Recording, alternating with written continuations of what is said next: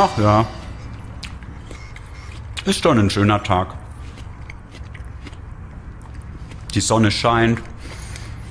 Ich mag das, wenn die Mandelbäume blühen. Mein Herr kämpft heute in Raba. Ich trage heute keine Verantwortung. Heute habe ich nichts zu tun. Ich sag mal, gönn ich mir doch mal den Nachmittag. Mal ein bisschen den Kopf frei kriegen. So, jetzt bin ich satt.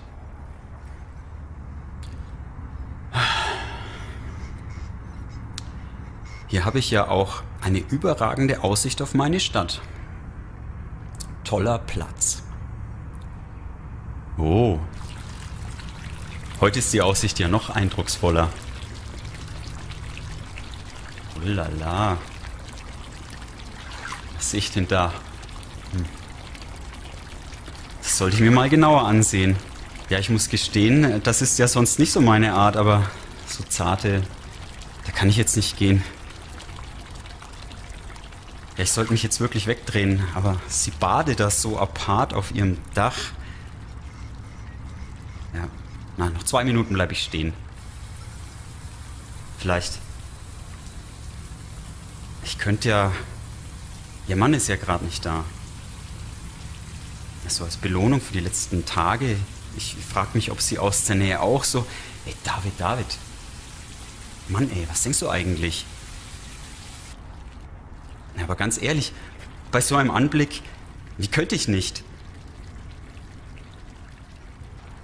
Ich wage das jetzt einfach. Ist ja auch nur ein einziges Mal. Es wird mir gut tun. Ist doch egal.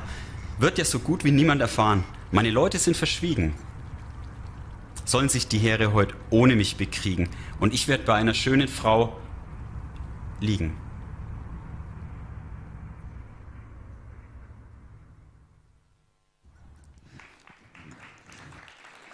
Das Leben von David, der ja ein Mann nach dem Herzen Gottes war, so wie die Bibel in uns beschreibt, ist wirklich ein Leben, das alles andere als langweilig war. Also wirklich solche extreme Hochs und extreme Tiefs ist schon erstaunlich. Erstaunlich ist vor allem, was wir daraus lernen können. Wir haben die letzten Wochen begonnen, uns verschiedene Etappen anzuschauen. Es beginnt hier mit dieser Erwählung Davids und wir haben gesehen, diese Harfe hier steht für die Intimität. David, ein Mann nach dem Herzen Gottes, der in der Einsamkeit, bevor ihn irgendjemand als König gesalbt oder erwählt hat, der einfach seine Beziehung, seine Nähe, seine Intimität mit Gott gepflegt hat. Einfach nur, weil er seinen Gott geliebt hat. Und da haben wir uns angeschaut, diese Geschichte mit Goliath, wo er mit dieser Schleuder den Riesen bezwungen hat und damit eigentlich als ein, ein, ein, ein Vorzeichen, ein Vorschatten für Jesus Christus selbst steht, der stellvertretend für uns den Feind, den stärksten Feind besiegt hat. Und dann haben wir uns angeschaut, letzte Woche, nach diesem Erfolg, nach diesem Höhenflug, einige Jahre später der Tiefpunkt von David in Zikla, wo er aufgrund falscher Entscheidungen in eine Situation gekommen ist, wo alles in seinem Leben zerbrochen ist. Und an diesem tiefsten Punkt, wo seine eigenen Leute ihn am liebsten steinigen wollten, wo er in großer Bedrängnis war, hier stärkte sich David in seinem Gott und er findet zurück zu dieser Intimität. Und er findet wieder Kraft und Stärke. Und das symbolisiert dieses Schwert hier, dass er die Kraft, dass Gott ihn wieder gestärkt hat, das zu tun, was getan werden muss. Danach ist Saul gestorben, relativ schnell in diesem Krieg mit den Philistern, parallel zu der Situation in Zikla. Und David wird in Hebron als König eingesetzt. Er regiert sieben Jahre in Hebron als König und nach sieben Jahren erobert er Jerusalem und macht Jerusalem zu seiner Hauptstadt und vereint das jüdische Volk wieder in Jerusalem, durch Jerusalem. Dann springen wir heute, wir spulen einiges vor. Er hat viel erlebt, er hat dann die Bundeslade zurück nach Jerusalem gebracht und wir sehen dieses Verlangen Davids, dem Herrn, seinem Gott, ein Haus zu bauen, einen Tempel zu bauen. Er sagt, hey Gott, ich lebe hier in einem Palast und du bist in so einem Zelt, weil die Bundeslade damals war in einem Zelt. Und David sagt, lass mich dir ein, ein Haus bauen, das deinem Namen würdig ist. Und dann bekommt er diese Verheißung, dass Gott sagt, nein, nicht du wirst mir ein Haus bauen, sondern dein Nachkomme, aber ich werde dir ein Haus bauen, ich werde dein Königreich für immer bestätigen. Im 2. Samuel Kapitel 7, da erfährt David diesen Zuspruch Gottes, dass sein Königreich ewiglich Bestand haben wird. Und das ist ein Vorzeichen auf Jesus hin, der ja auch der Sohn Davids genannt wird und aus der königlichen Blutlinie Davids abstammt. Also man kann sagen, jetzt steht David an dem Höhepunkt seiner Macht, seines Erfolgs. Und genau in dieser Situation passiert das, was wir gerade gesehen haben. Und es leitet den tiefsten Sturz ein, den David erlebt hat, durch, seine eigene, durch sein eigenes Versagen, durch seine eigene Sünde. Und wir sehen hier, dass Erfolg genauso gefährlich sein kann wie Misserfolg. Misserfolg kann dich in Depression und Zweifel und Verdammnis und, sonst, und solche Dinge hineinbringen, aber Erfolg kann dich genauso zu Fall bringen. Erfolg ist genauso eine Verantwortung. Und es gibt ja so häufig diese drei klassischen Sünden, durch die Männer oder Frauen Gottes zu Fall kommen. Auf Englisch heißt es immer Money, Sex and Power. Oder wenn wir das auf 3G beziehen, funktioniert auch mit 3G, the girls, the gold and the glory. Natürlich aus männlicher Perspektive. Also Money, Sex and Power, das sind so die drei ganz klassischen Stolperfallen, wo wir immer wieder sehen, dass, dass Führungskräfte, auch in der Politik, in der Wirtschaft, aber auch in der Gemeinde, Pastoren und Leiter immer wieder dadurch zu Fall kommen. Und sehr häufig dann, wenn sie am Höhepunkt ihrer Macht oder ihres Erfolgs stehen. Bei David war es ganz genauso. Und wir wollen uns das heute ein bisschen anschauen und vor allem wollen wir daraus lernen, dass wir wachsam werden, dass uns diese Dinge nicht passieren. Weil sehr häufig können wir denken, bei der Geschichte, die wir uns jetzt gleich anschauen, können wir uns denken, boah krass, wie, wie konnte es nur dazu kommen? Wie kann so ein Mann Gottes ein Mann nach dem Herzen Gottes, ein Mann, der bekannt war für seine Nähe zu Gott. Wie kann er so tief fallen? Wie ist es möglich? Und die Gefahr ist, dass wir denken, also mir würde das nie passieren. Das ist genau der Fallstrick. Deswegen lass uns das heute anschauen. Ich beginne mit der Macht der Sünde. Sünde ist ja ein Wort, das so ein bisschen gar nicht mehr modern ist. Um das zu verdeutlichen, darf uns bewusst werden, dass Sünde ganz einfach Zielverfehlung bedeutet. Gott hat ein Ziel, Gott hatte eine Idee, er hat einen Plan, etwas Wunderbares. Zum Beispiel mit dieser Schöpfung. Und Sünde heißt, wir Menschen verpassen das Ziel, wir vernichten diesen Planeten, wir beuten ihn aus, wir, wir zerstören diesen Planeten, wir gehen an dem Ziel vorbei, den Gott eigentlich hat. Gott sagt, hier, ich vertraue euch diese Schöpfung an, bewahrt sie, herrscht über die Schöpfung und nicht beutet sie aus. Also wir haben das Ziel verfehlt, wir haben an der Schöpfung Gottes sündig, sind wir sündig geworden. Also Sünde heißt Ziel verfehlen. Sünde ist gleichzeitig aber auch ein, ein schleichendes Gift das uns von innen heraus tötet.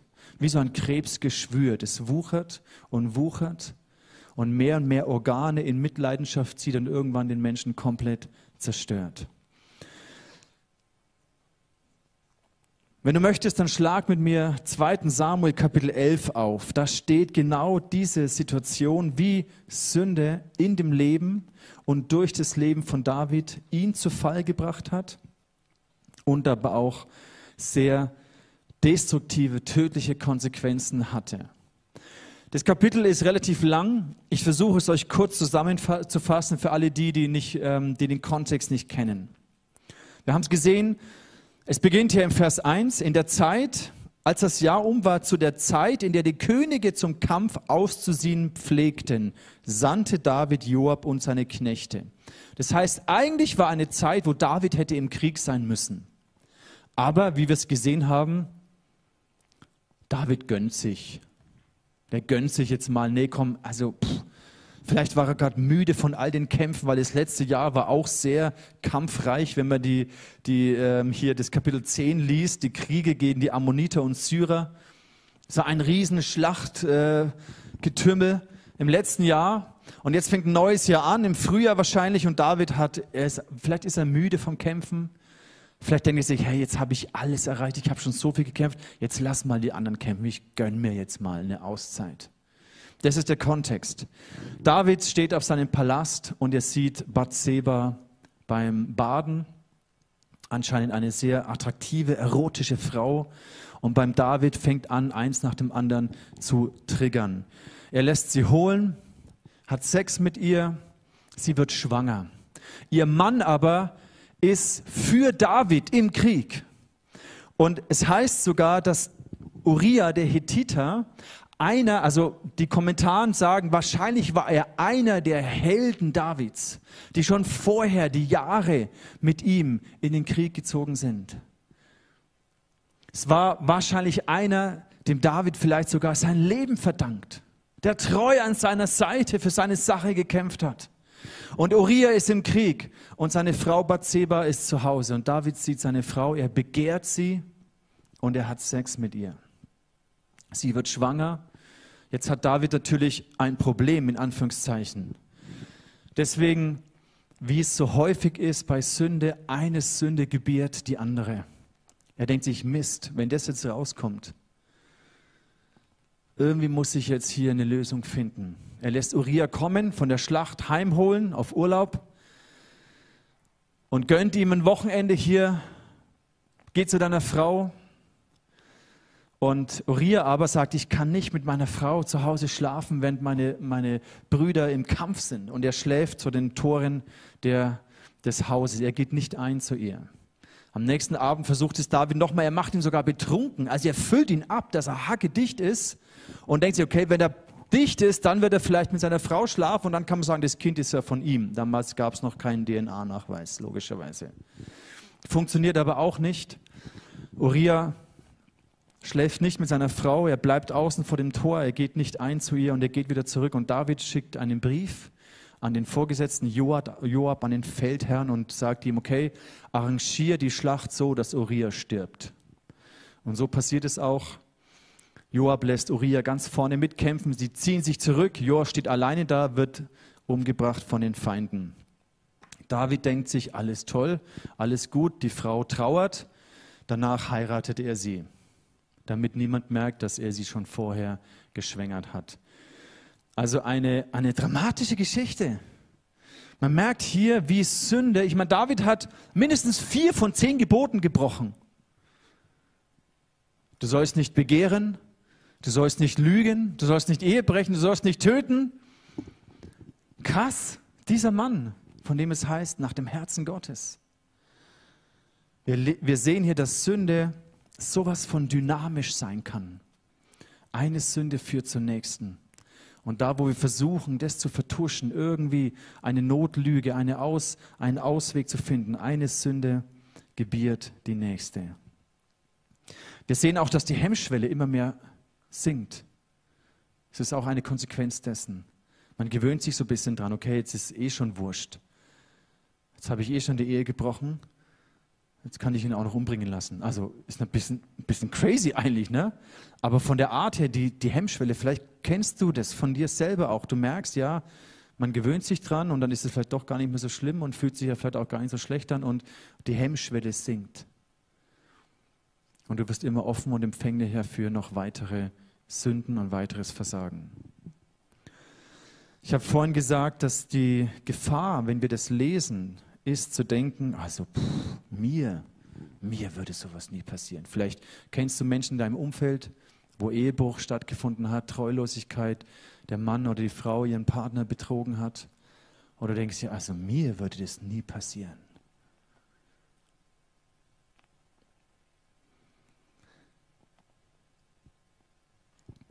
Wenn David das passiert, ein Mann nach dem Herzen Gottes, wie, wie ist es möglich?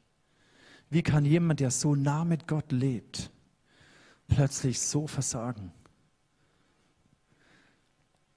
Und ich würde sagen, lasst uns vorsichtig sein, schnell zu urteilen. Lasst uns vorsichtig sein, mit dem Finger auf andere Menschen zu deuten und zu sagen, was die alles falsch machen und wie schlecht die alles sind und dass wir ja, dass ich ja nie so sein würde. Weil wir wissen nicht, wie destruktiv und dynamisch Sünde sein kann. Und ich glaube, wir lesen hier in dem Psalm, dann ich spule ganz kurz vor, Psalm 51, wo David dann wirklich Buße tut vor Gott. Da schreibt er was in Psalm 51, Vers 7. Er sagt, siehe, in Schuld bin ich geboren und meine Mutter hat mich in Sünden empfangen. Ich glaube, David ist sich bewusst geworden, und das ist die Lektion für uns, das Potenzial solcher Taten, das Potenzial für solches Versagen schlummert in jedem von uns. Und niemand hat das Recht zu sagen, also mir würde das nie passieren. Wie kann man nur? So wie David es sagt, hey, in Sünden bin ich geboren. Meine Mutter hat mich in Schuld, in Sünde empfangen. Zur Zeit des Zweiten Weltkriegs konnten die, die britischen und die amerikanischen ähm, Präsidenten und die ganzen Menschen, die gehört haben, was in Deutschland passiert ist, die konnten sich das nicht vorstellen. Dass eine Nation, die so gebildet war, die so entwickelt war, fähig ist, so etwas wie den Holocaust zustande zu bringen. Es war nicht vorstellbar. Und hier kommen wir natürlich an einen, an einen Punkt, an ein Menschenbild, von dem wir ausgehen. Und in unserer Gesellschaft anerkannt, sage ich mal, humanistisch geprägt ist das Menschenbild, der Mensch ist eigentlich gut. Der Mensch ist in sich eigentlich gut. Deswegen ist der Mensch das Maß aller Dinge. Und es bringt uns in dieses Dilemma. Natürlich hat Gott den Menschen gut geschaffen. Natürlich sind wir gut und von Gott gewollt. Aber wir dürfen nicht ignorieren, dass das Potenzial der Sünde in uns schlummert. Dass wir als Menschheit, sage ich mal global gesprochen, von Gott abgefallen sind.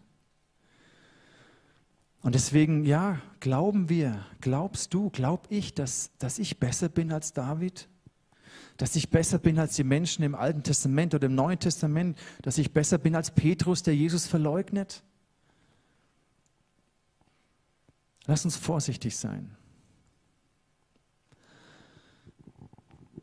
Weil all diese Taten haben mal ganz klein angefangen. Stell dir diese große, wunderschöne Eiche vor, so eine richtige große, starke, gewachsene Eiche. Wo hat die ihren Ursprung? Woher kommt diese riesige, starke Eiche? Woher kommt dieser Baum, dieser mächtige Baum? Er hat seinen Ursprung in dieser kleinen Eichel.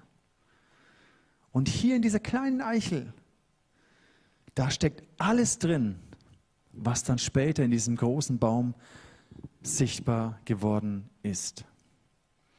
Was heißt es für uns? In uns schlummert das Potenzial für viele schlimme Dinge. In uns schlummert das Potenzial für Ehebruch, für Lüge, für Begehren, für Neid, für Eifersucht, für Selbstmitleid, Und die Gefahr ist, wenn wir diese Dinge tolerieren, weil wir denken, ist ja nicht so schlimm. Ich kann es ja kontrollieren. Ich habe es ja im Griff. Ich gönne mir das.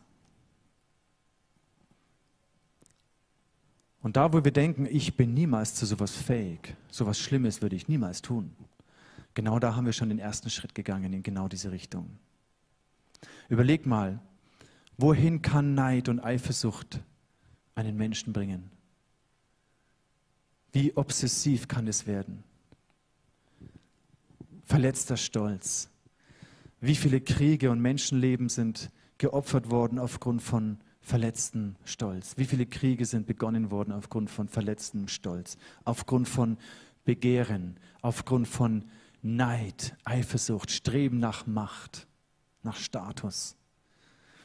All diese Dinge, woraus Kriege entstehen und Millionen von Menschen sterben, beginnen mit einem Gedanken, beginnen winzig klein.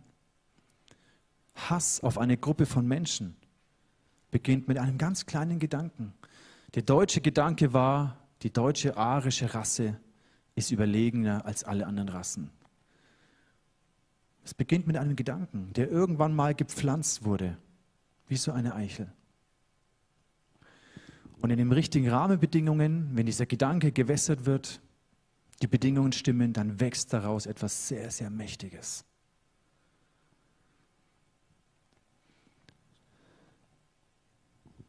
Deswegen darf diese Geschichte uns wachrütteln, dass wir auch noch so harmlos erscheinende Gedanken, auch jetzt in einer, wir leben in einer krassen Zeit, wo du schnell wieder in dieses Denken hineinkommen kannst, ja die und wegen denen. Und wenn es die nicht gäbe, dann wäre alles anders. Es beginnt mit ganz kleinen Gedanken. Und das ist diese kleine Eichel wenn wir das zulassen in unserem Herzen, wenn wir nicht wachsam sind, dann können daraus sehr, sehr starke, mächtige Dinge entstehen. Natürlich ist eine Eichel ist jetzt etwas Wunderschönes, etwas, ne, aber ihr versteht, glaube ich, die, die Brücke zu, dem, zu diesem Prinzip. Vielleicht sind es am Anfang nur Gedanken von, von Unreinheit, von perversen Fantasien, von Pornografie, von Begehren, von oh, meine Frau oder mein Mann, die, gibt mir nicht die Wertschätzung, die ich eigentlich verdiene. Ich bekomme nicht das Lob, die Anerkennung, die Komplimente, die ich eigentlich verdiene. Und plötzlich bist du offen für einen Gedanken, für ein Flirten, für jemanden, der dich plötzlich bewundert und beeindruckt ist und dir Wertschätzung gibt und dich ganz toll findet und eins kommt zum anderen. Wie so ein Krebsgeschwür, das sich ausweitet. Das ist die Macht der Sünde. Deswegen lasst uns wachsam sein und nicht in die Falle tapsen von, ach, mir könnte das nie passieren. Demgegenüber steht aber die Macht der Gnade. Und das ist die gute Nachricht. Die Macht der Gnade Gottes. Wie reagiert Gott auf diese Situation? Zurück zu David. Gott schickt den Propheten Nathan. Und der Prophet konfrontiert David. Und zwar hochinteressant, wie er ihn konfrontiert. Ich lese es euch vor. Du kannst gerne mitlesen aus dem 2. Samuel, Kapitel 12, die ersten Verse, 1 bis 4. Und der Herr sandte da Nathan zu David. Als er zu ihm kam, sagte er zu ihm, Kontext ist, der König war eigentlich immer der Richter es wurden ihm Fälle vorgetragen und er musste Urteil sprechen. Damals gab es noch keine Gewaltenteilung, sondern der König hat auch Recht gesprochen. Deswegen kommt Nathan zu ihm und sagt, es waren zwei Männer in einer Stadt, der eine reich, der andere arm. Der Reiche hatte sehr viele Schafe und Rinder, aber der Arme hatte nichts als ein einziges kleines Schäfchen, das er gekauft hatte.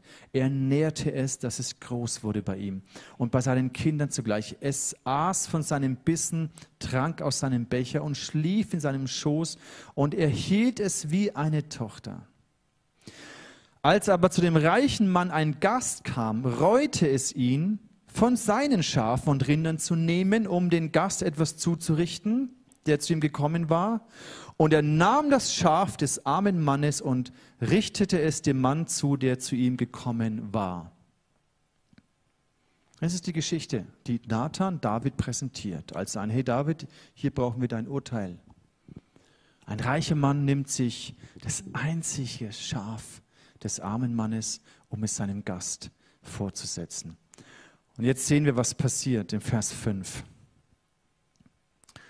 Da geriet David in großen Zorn über den Mann und sprach zu Nathan, so wahr der Herr lebt, der Mann ist ein Kind des Todes, der das getan hat. Dazu soll er das Schaf vierfach bezahlen, weil er das getan hat und sein eigenes geschont hat. David, er rastet richtig aus. Er wird stinkesauer. Er wird voller Zorn und auf eine gewisse Art nachvollziehbar. Es ist so, also wie kann man nur? Diese Situation ist echt heftig. David rastet total aus. Dieser Mann muss sterben. Die Frage ist, warum reagiert David so extrem? Weil das mosaische Gesetz, das Gesetz des Mose, hat vorgesehen auf Diebstahl die vierfache Zurückerstattung, was David hier auch sagt. Ja, vierfach muss er das zurückerstatten. Aber Todesstrafe auf Stehlen ist nicht in dem Gesetz des Mose. Das heißt, David hat komplett überreagiert. Warum? Was hat ihn getriggert in dieser Geschichte? Und welche Weisheit Gottes ist darin? Ich meine, wir kennen den Kontext, wir wissen das. Und David sagt, dieser Mann muss sterben, weil er voller Zorn ist. Und dann sagt Nathan, du bist der Mann. Du bist der Mann.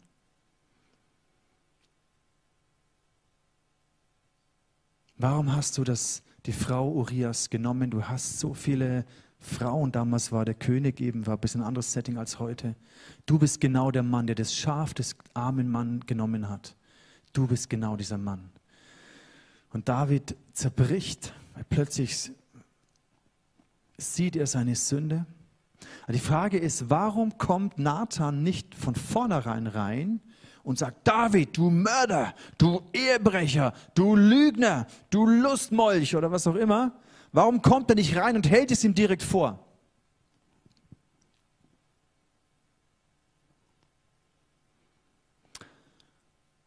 Darin sehen wir die Weisheit Gottes. Normalerweise ist es doch so, wenn Menschen mit ihren Fehlern konfrontiert werden, was ist die erste menschliche Reaktion? Schutzmechanismus hoch. Verteidigungsmechanismus hoch, alles auf Abwehr. Und Gott war schon echt schlau. Warum? Weil es geht Gott nicht darum, David zu verdammen und ihm zu zeigen, wie schlecht er ist, obwohl es komplett berechtigt wäre. Die Absicht Gottes ist nie zu verdammen, die Absicht Gottes, wenn er uns mit unserer Schuld und unserer Fehlerhaftigkeit, mit unserem Versagen konfrontiert, ist nicht, damit er uns verdammen kann, uns eins reinwürgen kann und uns zeigen kann, wie schlecht wir sind, sondern er möchte uns gewinnen für Buße und für Umkehr. Deswegen erzählt er die Geschichte, damit David nicht seine Verteidigungsmechanismen hochfährt und sich rechtfertigt und sagt, ja, warum das ja überhaupt und Uriah, der hat ja bestimmt seine Frau geschlagen und überhaupt, äh, ne, ich habe ihr ja nur was Gutes getan und was auch immer ihm da eingefallen wäre.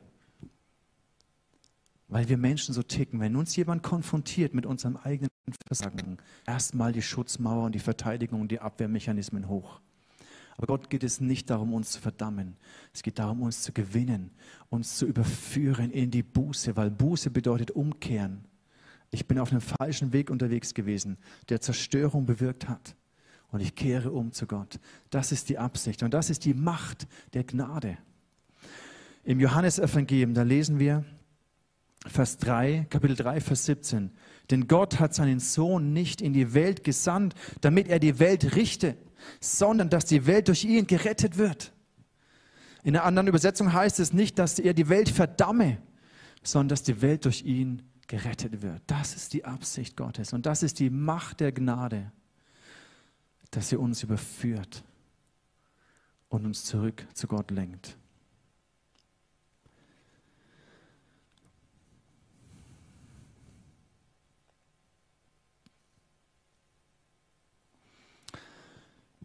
Was heißt es für uns heute? Welche Rolle spielt Nathan in deinem Leben? in meinem Leben. Dass wir alle Fehler machen und es ist, ich glaube, darüber müssen wir nicht reden. Vielleicht jetzt nicht in dem Grad wie, wie David hier. Und dass wir alle tendenziell unsere Abwehrmechanismen hochfahren, wenn Menschen uns konfrontieren, ist auch klar. Was ist dann die Rolle von Nathan? Ich möchte zwei Gedanken mitgeben. Du kannst ein Nathan sein für jemand anderen, der dir wichtig ist, wo du ein Mandat hast. Nathan war nicht irgendein Prophet. Er hatte ein Mandat von Gott und es hat auch David respektiert. Und du kannst auch ein Nathan sein für jemand anderen, wo du ein Mandat hast, wo du das Recht hast, ihn zu konfrontieren. Weil wir alle Menschen sind und wir sehen die eigenen Fehler und Schwächen, die, die sind uns häufig nicht bewusst. Von außen werden Dinge sichtbar. Und dann kannst du eine Person sein, die liebevoll, nicht verdammend, aber dennoch konfrontiert und sagt, hey, ich glaube, in diesem Bereich deines Lebens ist irgendwas nicht gesund. Da sind irgendwelche Trigger, irgendwelche Antreiber, da ist irgendein ein versteckter Stolz oder ein Minderwert, da, da ist eine Arroganz, die ich spüre. Ich glaube, du musst diesen Punkt anschauen. Warum? Weil er, er führt dich an dem Ziel vorbei, das Gott für dein Leben hat.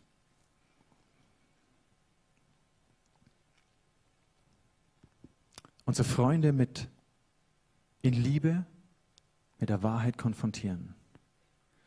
Ist eine ganz, ganz wichtige Aufgabe.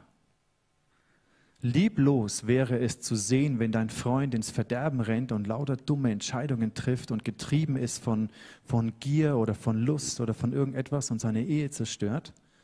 Lieblos wäre es, das nicht zu konfrontieren. Wenn du einen Freund hast, du siehst, hey, so wie der zu Hause, das ist nicht gesund, der, der ruiniert seine Ehe, seine Familie, seine Karriere, seine Gesundheit was auch immer du siehst, dann kannst du ein Nathan sein, wenn du das Mandat hast, der ihn korrigiert. Und der zweite Gedanke ist, auch du brauchst einen Nathan. Auch du brauchst eine Person, der du das Recht gibst, in dein Leben hineinzusprechen und dich zu konfrontieren. Wer ist dein Nathan? Im Hebräer 3, Vers 13, da heißt es, ermahnt und ermutigt einander. Auch hier beides, nicht ermahnt und verdammt einander und, und zeigt, wie schlecht ihr seid, sondern ermahnt und ermutigt einander. Tag für Tag, solange dieses Heute, von dem die Schrift spricht, noch andauert. Das heißt, dieses Heute, diese Zeit, in der wir leben. Denn niemand unter euch damit, damit niemand unter euch sich von der Sünde betrügen lässt und sich dadurch dem Wirken Gottes verschließt. Wir alle sind in dieser Gefahr, dass wir, dass unsere Herzen hart werden, dass wir unsere Verteidigungsmechanismen hochfahren, dass wir uns betrügen lassen von der Sünde und damit das Ziel verfehlen, was Gott für unser Leben, für unsere Freundschaft, für deinen beruflichen Werdegang, für deine Gesundheit, für deine Ehe, für deine Familie, für dein Sexleben, was Gott für dich eigentlich hat. Deswegen brauchen wir einander. Mach dir darüber Gedanken. Wo hast du ein Mandat? Wir zum Beispiel als Pastoren in Nürnberg. Da gibt es Menschen, denen habe ich dieses Mandat gegeben. Ich habe gesagt, hey, ich will, dass du in mein Leben sprichst, wenn du Sachen siehst, wenn du etwas spürst in mir, ich will, du musst mich damit konfrontieren. Das habe ich hier in Nürnberg mit Pastoren, das habe ich im ICF Movement mit Pastoren und ich habe es auch mit anderen, wo ich das, die mir dieses Mandat gegeben haben.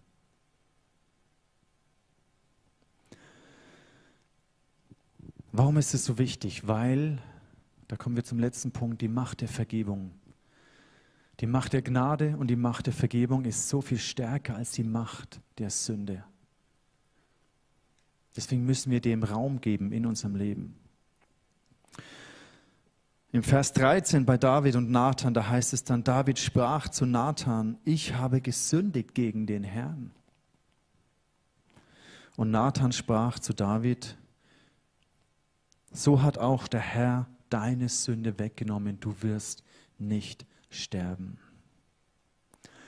Psalm 51 ist der Psalm, den David schreibt in diesem Zerbruch. Ich lese euch ein paar Verse vor und es zeigt uns dieses demütige Herz Davids.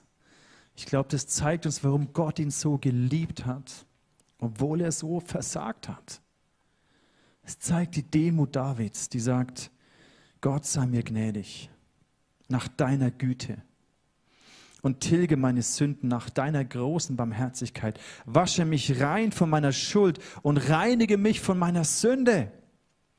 Ich glaube, diese Konfrontation war befreiend für David, weil wir sehen an seinem Zornesausbruch, wie es ihn fertig gemacht hat. Er wollte eigentlich der König sein, der für Gerechtigkeit sorgt, der Streiter für Gerechtigkeit. Und diese, dieser Wunsch, ein gerechter und guter König zu sein, der war in ihm. Und dann hat er so jämmerlich versagt. Und dann kommt diese Geschichte von dem armen und dem reichen Mann und deswegen triggert es ihn, sein Kampf für Gerechtigkeit. Und deswegen sagt er, der muss sterben, obwohl es komplett übertrieben war.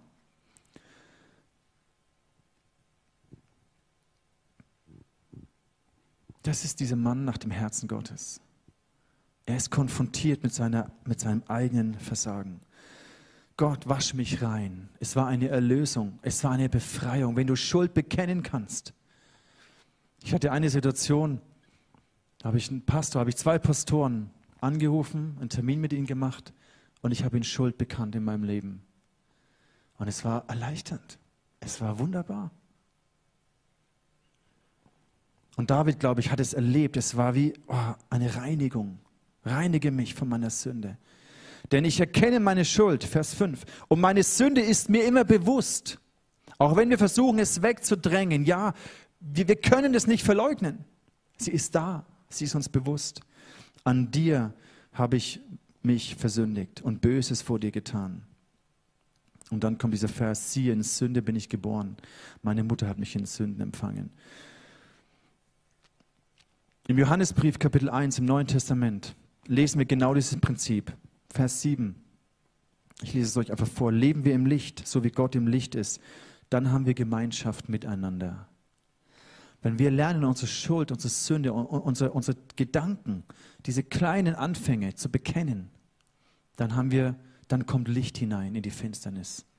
Wenn du sagst, das sind Gedanken von Neid, von Begehren, von Selbstmitleid, so nach dem Motto, ich armer, ich bin immer am Kämpfen, das ist häufig die Falle von Führungskräften. Ich habe so viel geopfert, ich habe so viel gekämpft und niemand weiß, was ich wirklich durchmache und welchen Preis ich bezahle. Und deswegen gönne ich mir das jetzt mal, das habe ich jetzt verdient. Das sind diese Trigger. Und jeder von uns hat irgendwelche Trigger. Aber wenn wir im Licht sind, wenn wir das ans Licht bringen, dann haben wir Gemeinschaft. Und das Blut Jesus, seines Sohnes, das für uns vergossen ist, befreit uns von aller Schuld. Wenn wir behaupten, sündlos zu sein, dann betrügen wir uns selbst. Und dann lebt die Wahrheit nicht in uns. Wenn wir aber unsere Sünden bekennen, dann erweist sich Gott als treu und gerecht. Er wird unsere Sünden vergeben und uns von allem Bösen reinigen. Im Römerbrief heißt es, dass die Güte Gottes uns zur Umkehr leitet. Und lasst uns diese Geschichte von David und Bathseba nehmen als, ein, als einen, eine Ermahnung als ein Wachrütteln. Achte auf die kleinen Anfänge. Jetzt greif doch mal unter deinen Stuhl, da findest du eine kleine Eichel.